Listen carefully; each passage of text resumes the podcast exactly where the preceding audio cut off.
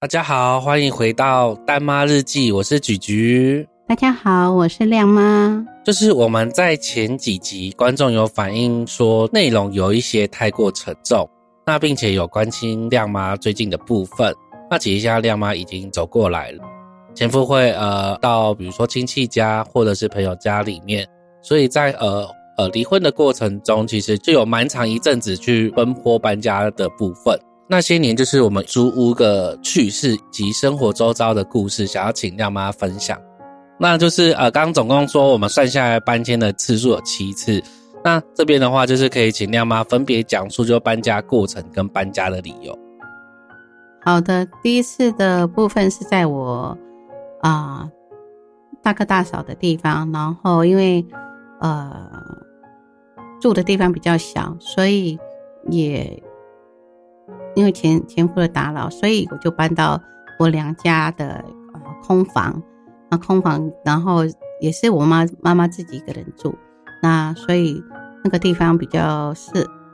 那个三房，然后适合我跟小孩子还有妈妈这样住，然后中间其实也为了避免妈妈在日常生活的时候被打扰，那那时候因为是在。家处分的部分，所以我早上必须带小孩子去他原来的呃新北市的地方上课。那后来后来这样子在等待过程的时间点啊，第第三次就是因为小孩子对方有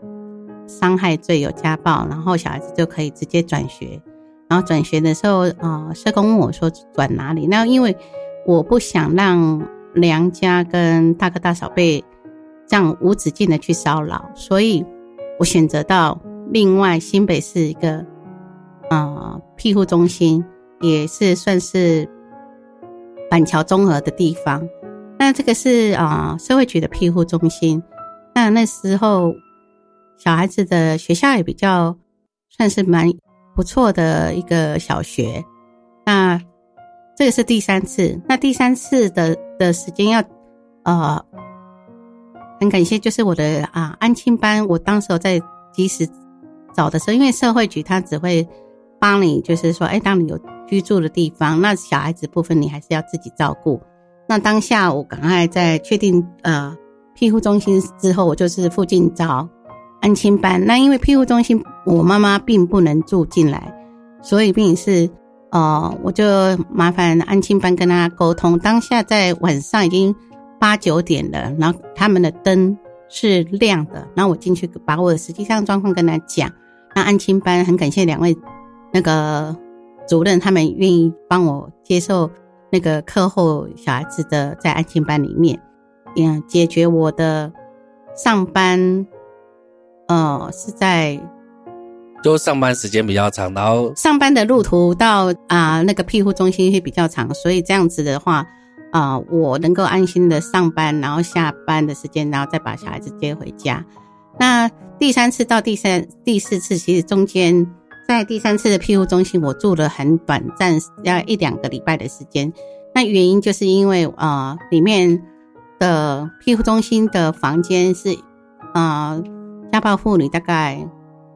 啊上下铺的一次大概四个人左右这样子。那因为其中有。啊，因为家暴妇女，她是重复，呃，第二次结婚，然后第二次被家暴更严重的。那还有其他人的啊，也是比比较那个比较就是不好的感觉，那个氛围会是比较负能量的。对，然后我我就考量，我不希望我的小孩子是在这样的看到这些的人生的。苦难的一面或人性的恶劣的部分，嗯，所以就赶快在趁假日的时候，赶快附近啊找房子。那还蛮庆幸老天爷的眷顾，然后啊，我我当下就看到啊那附近楼下贴租房子，那我就赶快跟我联房东联络，然后房东也知道我的状况之下，然后给承租给我，算是对我蛮蛮带带我像自己的女儿这样子。所以那时候一样有预付房租吗？通常应该是两个月嘛。啊，房东还好，其实他就是好像只有一个月或什么，他就是蛮能能够体恤，嗯，一个女人带两个小孩子的状态。然后在，我也没有说特别要求房东一定要非常便宜给我，因为毕竟房东他虽然是他也没有住在呃那附近，只是说他就是。呃，生活上算不不予匮乏，可是我也没有特别请他说，按你一定要便宜多少。我因为我不想让自己觉得我是一个很可怜角色，我小孩子是一个啊，好像好像是特别需要人家怜悯的人的心态，就是要照顾的人。对对，然后那时候我同时请我妈妈过来帮忙，那我大哥大嫂或者侄子有空的时候也可以帮我照顾小孩子，所以真的是有一个好的娘家，或者是哎。大哥大嫂平常的照顾，就真的很感谢这样子。那这是在第四次、第五次的搬家。那第五次的搬家的状况之下，然后在啊小孩子两个小孩子在学校的成绩，或者是啊补习班都算是过得蛮呃，除了前夫一代的骚扰之外，小孩子的个性各方面算是。蛮稳定的，然后这样的状况之下的话，嗯，我第四次搬啊搬到那个呃第一次的做人生的啊承租，那房东嗯他也没有多特别苛刻的要求这样子，那所以后来到了小孩子那时候是小学，那老大他的成绩在学校还蛮优厚的，然后那时候也是他们。学校的啊，家长代表也是委员啊。小孩子成绩优厚的时候，他的导师也曾经建议说：“哎，那是不是既然我们户籍是在台北市的话，小孩子是老大是可以栽培的，是不是让他在台北的环境里面去跟啊同资等的人去竞争？那个成绩在未来对他的高中或大学生涯会更成长之类的。”那老老二当然，他也是，其实就是在那个氛围里面，算是呃学习，跟着姐姐或者跟着同学之间的同台之间的互相学习。所以后来我想说，哎，那呃我的户籍就是因为朋友他他让我放进去的嘛，所以呃我就想，好，那我就是跟社会警察说，那台北市是不是有啊庇护中心哦？那后来，后来社工也帮我积极的联络之后，我们就搬到台北市的一个呃庇护中心去了。那回到刚刚第四个承租的地方，其实那个那边的周遭的交通环境跟人文都蛮不错，附近也有图书馆，然后也有啊白天是夜市，然后啊白天是那个市场，晚上是夜市的。然后也有很著名的，嗯，霸丸或者是那个面线，嗨，然后周遭也啊，游戏的地方那个公园都蛮大的，足够让小孩子或者我妈妈啊，可以带着小朋友啊，带着我两个小孩子，嗯，去放空，或者小孩子跟他的同学同学可以啊。去公园或者学校附近玩这样子，然后接下来第五个地方，就是因为为了老大老二的啊升学的而做考量，然后在台北市的也是一样是庇护中心。那庇护中心因为慢慢小孩子的那时候，呃，其实到了小学、国中的有时候可能是成长的时候。有时候我自己工作压力也大，然后再加上小孩子的升学压力也有可能比较环境改变，然后是从小学直接转到台北市，然后让他习惯这个的生活模式。那这个第五个台北市的庇护中心，周遭的生活环境也很不错。一样都是属于人文区，或者是它的，呃，市场还有夜市，都是蛮方便的，蛮离呃哦，应该是说在大安区附近呐、嗯嗯，大安区附近这样子，所以他的生活机能跟人文其实都蛮不错的啊。附近的图书馆也都有，然后啊，知名的学校也都有。那在这里面，小孩子同样跟的优良的师资，还有啊同层次的小孩子，啊互相的学习。其实台呃社会局所选的，不论是新北市或是台北市，那个无论交通跟生活技能都是很值得让单亲的妈妈们放心。对，嗯，就是等于说周围的食衣住行，然后娱乐跟呃交通方面其实都是 OK 的。，对对对对对，了解。嗯。那那这样的话，第五次后来为什么会想要办理呢？那其实，因为其实，在庇护中心会有年啊、时间的限制，可能两年或几年，因为毕竟有时候台湾的家暴类的状况什么还是会有发生，所以我们也是时间到了，要给后面可能需要的人来去运用。那中间里面，其实在这个社会局里面，嗯的资源真的很丰富，像啊、有心理智商，还有小孩子的一些嗯游心理游戏，还有就是可能当时我觉得小孩子的心理智商从这样一路呃小学，然后到国中，都还在历经中的婚姻的诉讼过程，然后我我还是会本着担心的状态之下，然后跟我社工说，能不能请那个社工帮我找心理咨商师，然后这个的社会局福利就在这方面非常的广泛，所以如果在婚姻里面啊、对自己的呃心理或小孩子的心理的状况之下，都可以啊、去寻求这些的管道，然后帮助自己跟小孩子这样子谈的说，哎，那哎我接下来怎么走？他说，哎，那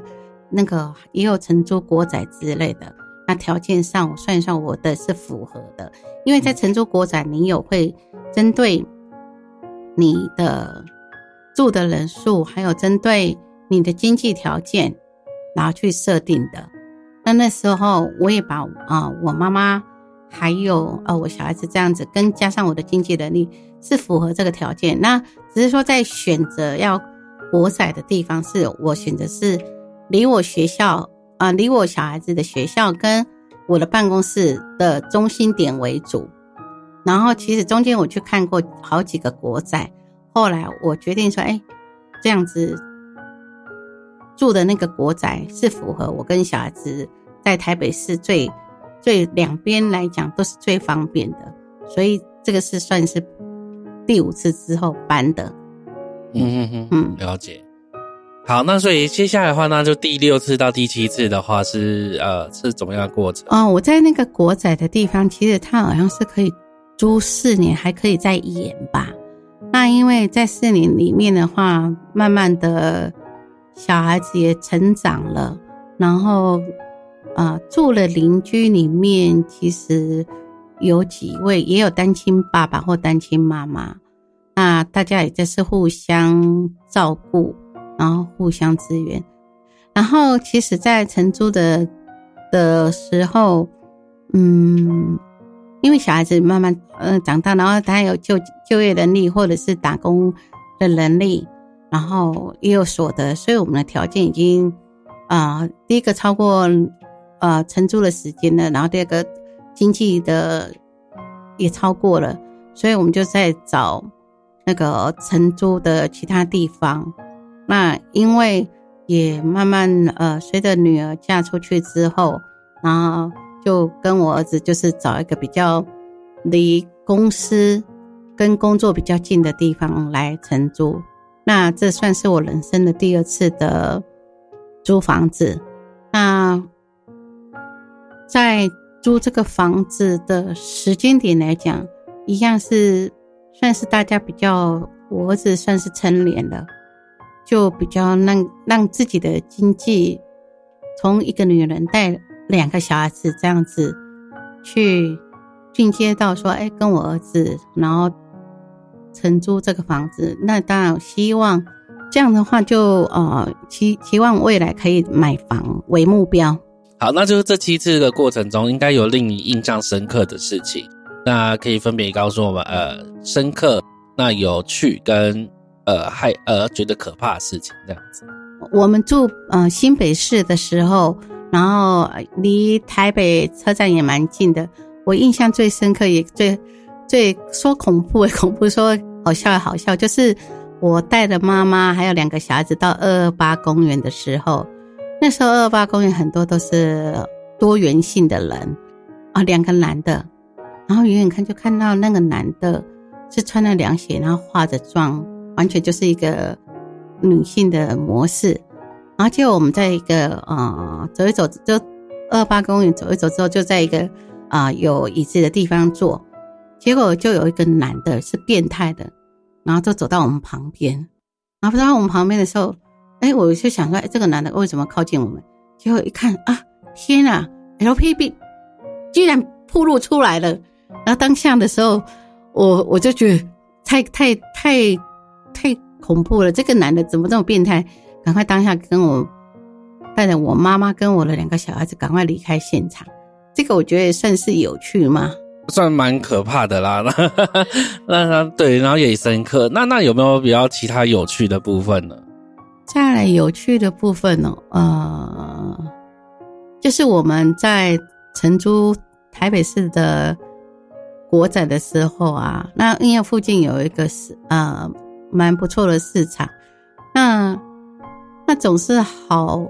算是老天爷的眷顾吗？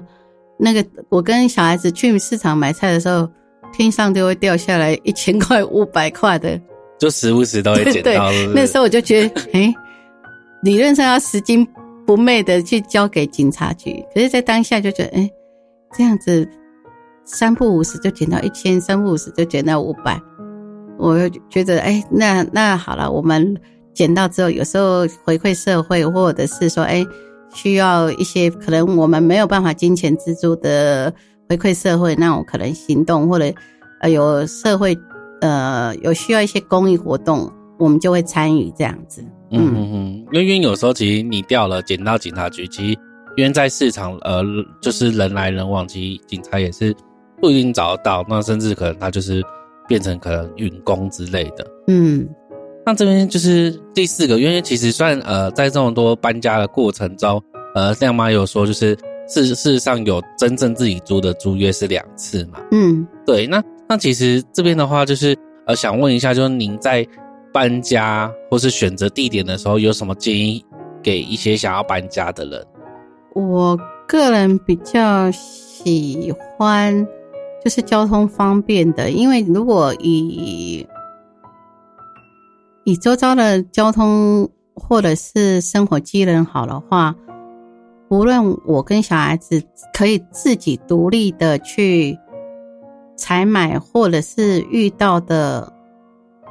人我觉得也比较算是单纯的，因为像我当初在找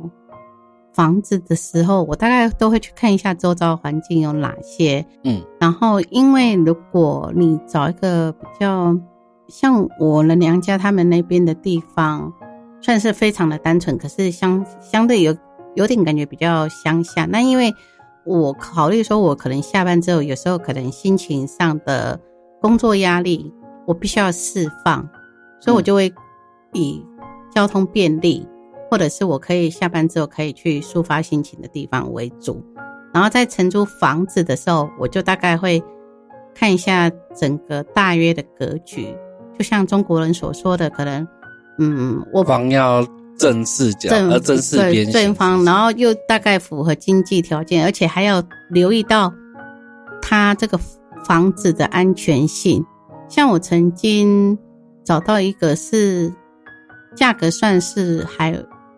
OK，呃中中间的价位的，可是它里面的碗厨房啊弄的嗯瓷砖都是玻璃的，就是呃都是坏掉的，然后要不然他的厕所跟进门之后就是用一个木板隔的而已。然后那个房东也说他他没有考虑要重新装潢，因为他是呃单身的，所以他没有多余钱装潢。问题是住家的品质会影响到你的心情，嗯，然后他这个根本没有办法整修的话，那而且你要它又是木门，然后如果假设对一个妇女来说，其实蛮危险的。他的他的木门是厕所到客厅之间的木门，就是很阳春的那一种。那我觉得在虽然我们住的地方算是台北市，可是基本上这样价钱，我觉得不见得是不见得是划得来，而且不见得是安全。主要我还是考量是安全跟你住的舒舒服度这样子。那因为我习惯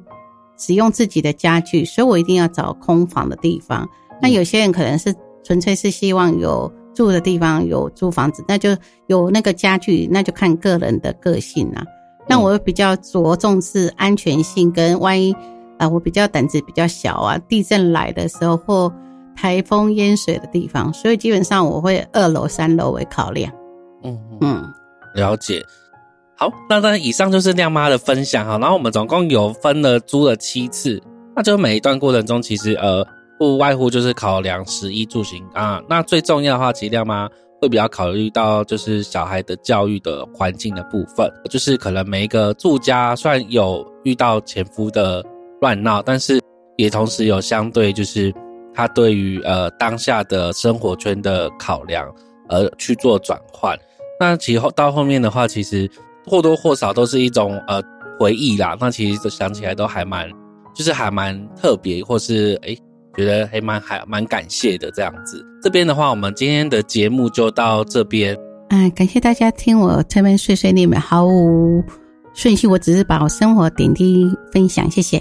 感谢您收听《大妈日记》，还没有订阅关注的朋友，请按下订阅键，在每周日下午一点与您空中见，并给我们五星好评。那也欢迎在 Podcast 及粉丝专业留言，那以及任何想询问亮妈的内容，欢迎私讯我们。谢谢大家，大家再见。大家再见。